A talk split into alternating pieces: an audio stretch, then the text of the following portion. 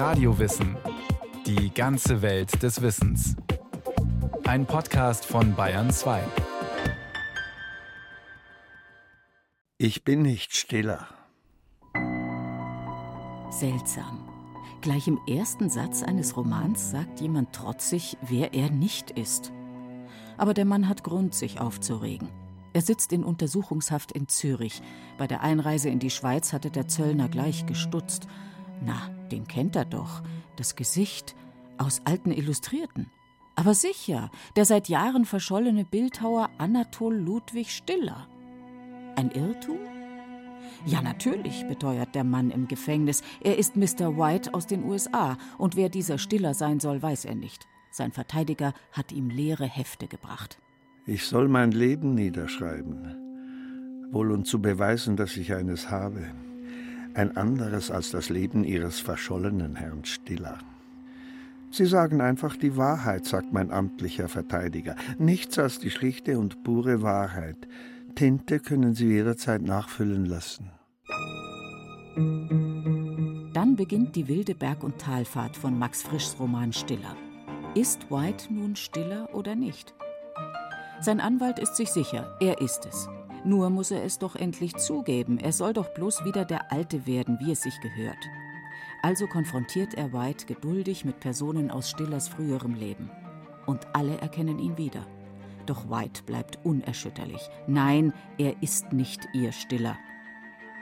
Lange hält der Leser dem sympathischen Mann die Daumen, vor allem als die frühere Frau Stiller ins Gefängnis kommt, Julika, eine Tänzerin, ätherisch schön, bewundert und begehrt. Auch sie erkennt ihn gleich wieder, aber die Art, wie White die ihm Unbekannte beschreibt, wie er sich nach dem nächsten Treffen sehnt, das ist zu schön, um nicht wahr zu sein. Und langsam, wie aus Schwefeldampf, taucht die verzweifelte alte Geschichte von Julika und Stiller wieder auf. Endlich bricht White zusammen. Sein neues Leben war eine Flucht und die anderen haben ihren Stiller wieder. Gut? Schlecht? Die Geschichte ist hier jedenfalls noch lange nicht zu Ende. Stiller. Der Roman erschien 1954. Der Schweizer Max Frisch ist bereits 43. Das Buch ist für ihn der Durchbruch. Und auch für den jungen Surkamp Verlag. Die erste Millionenauflage. Der Zürcher Julian Schütt ist Kulturjournalist und Max Frisch Biograf. Also für mich ist es das Buch der Nachkriegsjahre. Und zwar jetzt äh, auf die Schweiz wie auf Deutschland bezogen. Es ist ein Buch, wo Leute beschrieben werden, die merken, es geht nicht so weiter wie bis anhin, wir müssen etwas neu anfangen und Frisch war ja ein geradezu anfangssüchtiger Mensch, also er, er suchte immer wieder den Anfang, das Anfangen können war für ihn gleichbedeutend mit lebendig sein. Anfangssucht. Also keine runde Philosophie, kein Hier geht's lang, eher viele Fragen. Und was soll man auch halten von einer wackeligen Identität wie der von Stiller? Und andererseits darf man sich vom anderen ein Bild machen, das ihn festlegt und nicht mehr freigibt.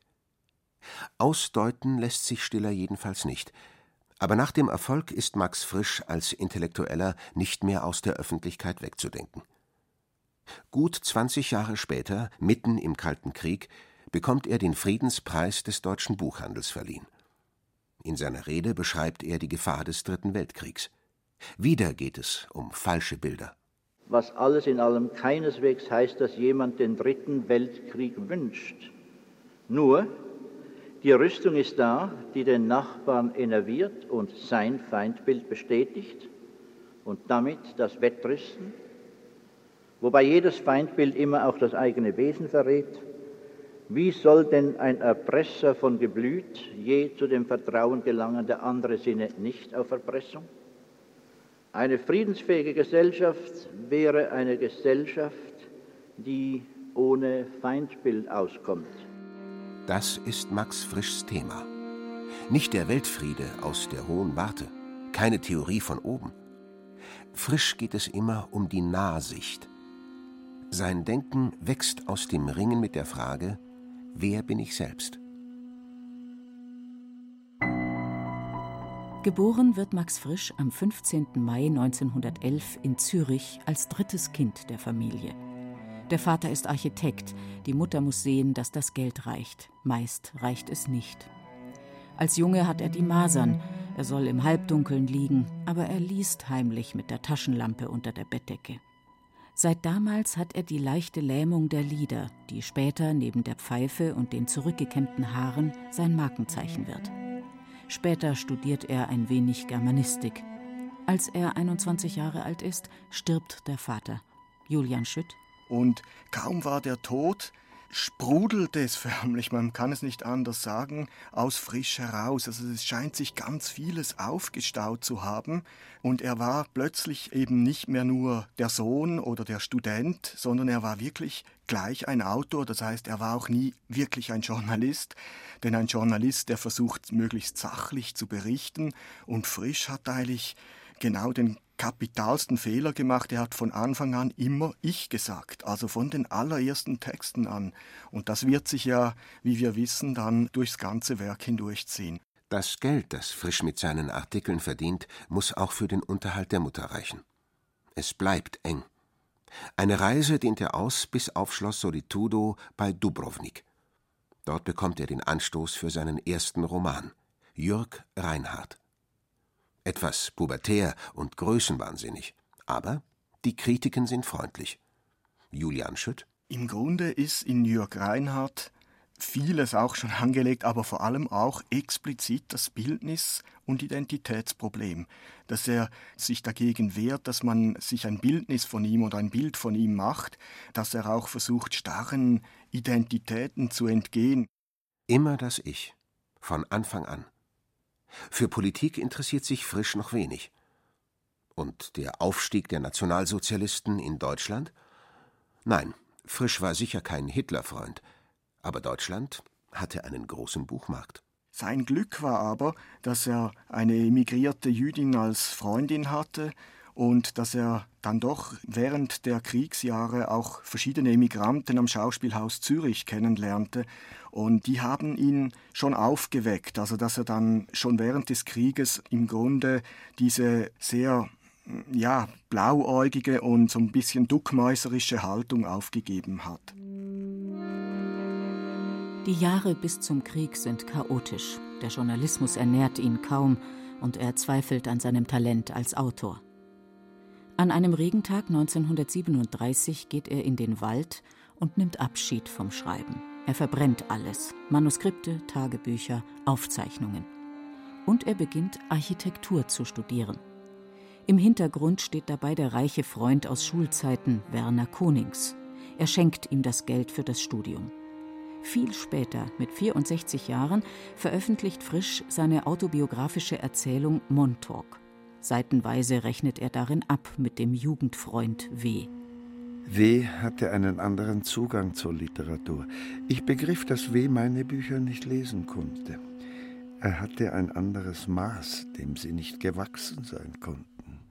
Das Schlimme ist eben, und deshalb ist dieses Porträt dann auch vielleicht ein bisschen grausam, Konings ist auch derjenige Freund, der frisch von den allerersten Texten an eigentlich den Erfolg missgönnt hat. Es ist ein Neid zu spüren, es ist auch zu spüren, er will ihn eigentlich von diesem Schreiben wegbekommen. Also Neuanfang. Frisch wird Architekt und Konings sein Trauzeuge. 1942 heiraten Frisch und Gertrude Anna Konstanze von Mainburg, Tochter aus gutem Hause, kurz Trudi. Drei Kinder bekommen sie die nächsten Jahre. Aber wie schwer sich Frisch tut, die Festlegung auf Ehemann und Vater zu verkraften, klingt schockierend ehrlich in Montauk nach. Die schlichte Nachricht, dass ein Kind gezeugt worden ist, hat mich gefreut, der Frau zuliebe. Doch zunächst kommt ein ganz unerwarteter Erfolg. Frisch gewinnt den ersten Preis in einem Architekturwettbewerb. Er darf das Freibad Letziggraben in Zürich bauen, heute das Max-Frisch-Bad. Das heißt, zunächst hat der Bau gleich Pause, denn inzwischen ist Krieg und das Material ist knapp. Frisch ist also nicht ausgelastet. Da überredet ihn der Dramaturg am Zürcher Schauspielhaus, er soll doch Theaterstücke schreiben. Und Frisch fängt an. Wenige Tage vor Kriegsende die erste Premiere. Nun singen sie wieder. Eigentlich geht es im Stück um die Verbrechen in Deutschland, um Schuld und Unschuld. Nicht wenige hielten sich lange an den tröstlichen Irrtum, es handle sich um zweierlei Menschen dieses Volkes, solche, die Mozart spielen und solche, die Menschen verbrennen. Zu erfahren, dass sich beide in der gleichen Person befinden können, das war die eigentliche Erschütterung. Es erschüttert das Vertrauen gegenüber jedem Einzelnen. Also wieder typisch frisch. Wer ist der Einzelne? Kann man sich je sicher sein? Aber er hat auch die Schweiz am Wickel. Trotz früheren Wissens habe man lieber geschwiegen. Nun sind erstmals die Kritiken nicht mehr nett. Ein Nestbeschmutzer. Und tatsächlich. Der Selbstsucher streckt seine Antennen aus. Er fängt an, sich zu politisieren. Jetzt reist er durch das zerstörte Europa. 1976 erinnert er sich. In Warschau 1948 hörte ich nach einem stundenlangen Gang durch Trümmerstille plötzlich das Gedröhn von Niethämmern an den ersten Pfeilern einer neuen Brücke über die Weichsel der Friede. Dort wie hier das Gespräch bei halben Zigaretten mit Zeitgenossen, die nichts besaßen außer der großen Hoffnung, aus den Ruinen werde hervortreten der neue Mensch. Das macht ihm Eindruck. In Warschau sieht der Architekt, Neuanfang ist möglich. Eine Art Modesozialist wird Frisch jedenfalls nie. Kein Wunder. Ideologien bedeuten unverrückbare Antworten, Denkverbote. Sie sind starr, und Starrheit verhindert den Neuanfang. 1950 veröffentlicht Max Frisch das Tagebuch 1946 bis 1949. Ein privates Tagebuch ist das allerdings nicht. Das Werk enthält zwar reale Fakten, aber auch eine Menge literarischer Skizzen, kurzer Arbeiten. Diese tagebuchhafte Art, in knappen Episoden zu erzählen, wird auch typisch für die Romane werden. Eine Überschrift im Tagebuch heißt Du sollst dir kein Bildnis machen. Es ist bemerkenswert, dass wir gerade von dem Menschen, den wir lieben, am mindesten aussagen können, wie er sei. Unsere Meinung, dass wir das andere kennen, ist das Ende der Liebe. Stiller liegt in der Luft. Im Jahr darauf reist Frisch mit einem Stipendium ein Jahr in die USA und nach Mexiko. Die Reise ist der Anfang vom Ende seines alten Lebens. Im großen Werk, das danach entsteht, verarbeitet er den neu entdeckten Kontinent. Er liefert den Stoff für die aufregenden Berichte des Mannes, der im Gefängnis sitzt und darum kämpft, Mr. White aus den USA sein zu dürfen. Stiller erscheint 1954. Und Schnitt. Der Erfolg von Stiller erlaubt Max Frisch von nun an nur noch als Autor zu leben. Sein Architekturbüro schließt er. Und Schnitt. Er verlässt seine Frau und seine Kinder. Kompletter Neuanfang. Die Architektur verliert Frisch dabei nie aus den Augen. Sie bleibt sein Kompetenzzentrum. Schon in Stiller zieht er wütend her über die obsessive Denkmalpflege in der Schweiz, den Stillstand, die Unveränderbarkeit. Achtung, die Schweiz heißt ein Traktat, den er gleich nachlegt. Das Signal ist klar. Der Ich-Spezialist sucht Ärger. In der Politik, im konservativen Establishment. Und mit Erfolg. Umso mehr, als plötzlich einfach alles gelingt. 1957 Homo Faber erscheint, ein großartiger Gegenentwurf zu Stiller. Der Ingenieur Walter Faber, 50 Jahre, will nicht aus seiner alten Welt ausbrechen, sondern er hält an ihr fest, um jeden Preis. Seine Welt besteht aus Berechnungen und Zufällen, er glaubt an Motoren, nicht an Schicksal. Er selbst ist darin der Homo Faber, der machende Mensch, der Mann, der Macho. Dieser Walter Faber wird in der Geschichte mit Zufällen beschossen. An Bord eines Dampfers nach Europa trifft er die 20-jährige Sabet, das Mädchen mit dem baumelnden Rossschwanz, und ist hingerissen. Sie erinnert ihn an seine Jugendliebe Hanna, Sabet ist auf dem Weg zu ihrer Mutter nach Athen. Sie schlafen miteinander, sie reisen zusammen weiter. Bald stellt sich heraus, dass Sabet tatsächlich die Tochter seiner Jugendliebe Hanna ist. Und wer ist der Vater? Er? Völlig unwahrscheinlich. Unmöglich. Nach der Ankunft in Griechenland wird Sabet von einer Schlange gebissen. Die Ärzte im Krankenhaus ringen um ihr Leben. Hier trifft Faber nun Hanna wieder, nach all den Jahren. Was hast du gehabt mit dem Kind? fragt Hanna. Faber weicht aus. Später fragt sie: Du weißt, dass es dein Kind ist. Und Faber plötzlich: Ich wusste es. Dann zahlt er den Preis für seine Verblendung. Hanna und er sind wieder im Krankenhaus. Max Frisch liest. Dann kam Dr. Eleuteropoulos. Alles griechisch, aber ich verstehe alles. Ihr Tod kurz nach 14 Uhr. Dann vor ihrem Bett Hanna und ich. Man kann es einfach nicht glauben, unser Kind mit geschlossenen Augen genau, wie wenn sie schläft, aber weißlich wie Gips, ihr langer Körper unter dem Leintuch, ihre Hände neben den Hüften, unsere Blumen auf ihrer Brust. Ich meine es nicht als Trost, sondern wirklich, sie schläft, ich kann es ja heute noch nicht glauben. Diese Geschichte vom Mann, der nur an seinen Verstand und die Technik glaubt, wird einer der größten Erfolge Max Frischs. Und es geht triumphal weiter. Auf dem Theater. Biedermann und die Brandstifter. Ein Volltreffer. Andorra. Publikum und Kritiker jubeln. Historisch. Welttheater heißt es. 47 Jahre ist er alt, als er Ingeborg Bachmann trifft. Die österreichische Lyrikerin ist gut 30 und noch kaum bekannt. In Paris wollen sie eigentlich eine Aufführung von Biedermann besuchen. Doch es kommt anders. Eine Nacht Feuer fangen. In Montauk erinnert sich Frisch an das Morgengrauen. Die ersten Küsse auf einer öffentlichen Bank dann in die Hallen, wo es den ersten Kaffee gibt. Am Nebentisch die Metzger mit den blutigen Schürzen. Diese zu plumpe Warnung.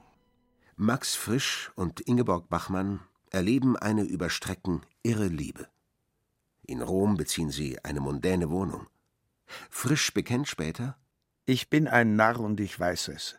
Ihre Freiheit gehört zu ihrem Glanz. Die Eifersucht ist der Preis von meiner Seite. Ich bezahle ihn voll. Vier Jahre später sitzt Frisch in der Wohnung und tippt unablässig auf seine Schreibmaschine ein. Mein Name sei Gantenbein, heißt das neue Buch.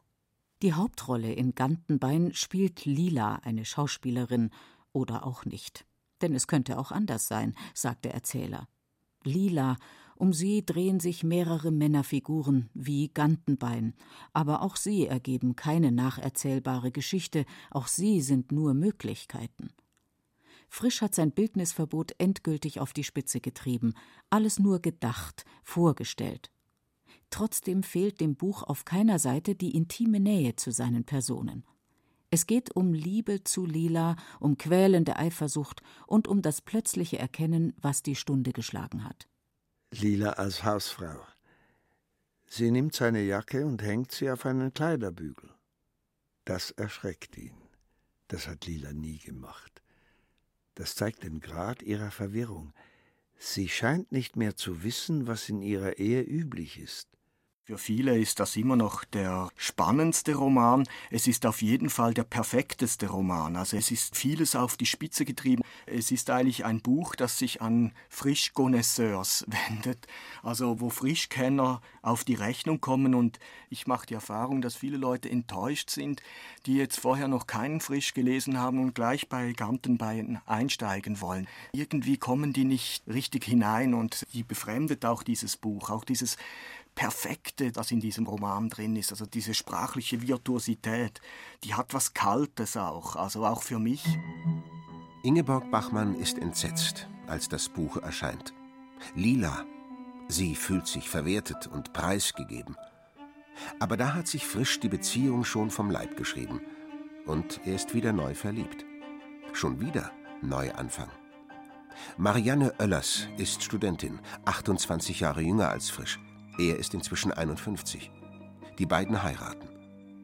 Für die Frischs sind es Jahre im Wohlstand. Ein Häuschen in Berzona, im Tessin. Eine Wohnung in Berlin und ausgedehnte Reisen.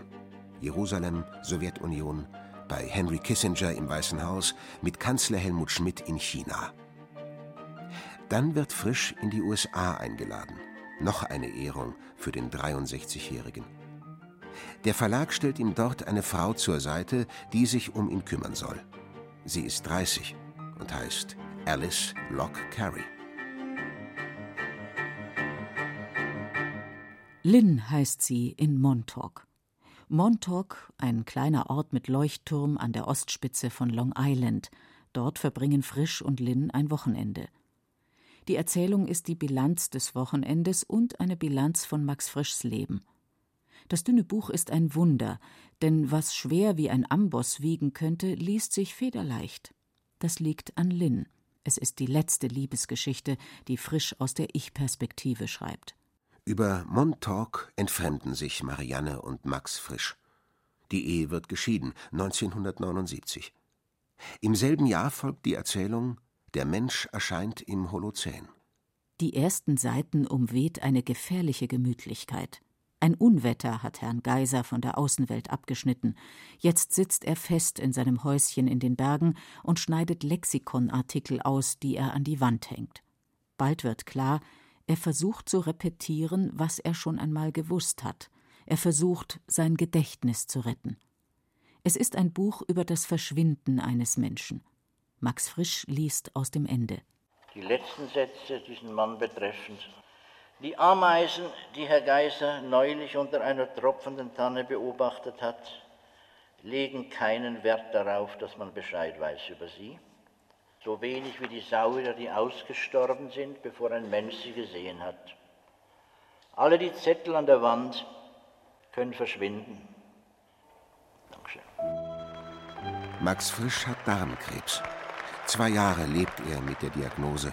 Am 4. April 1991 stirbt er mit fast 80 Jahren. Die Freunde werfen seine Asche in ein großes Feuer beim Haus in Berzona. Die letzten Tage vor seinem Tod hat Frisch noch erlebt, wie Volker Schlöndorff seine Verfilmung von Homo Faber abschließt. Frisch ist hingerissen von der Darstellerin der Sabet mit rossbraunem Pferdeschwanz, Julie Delpy. Zum Abschied schenkt er Schlöndorff seinen grauen Jaguar. Dafür wünscht er sich ein Bild von Julie.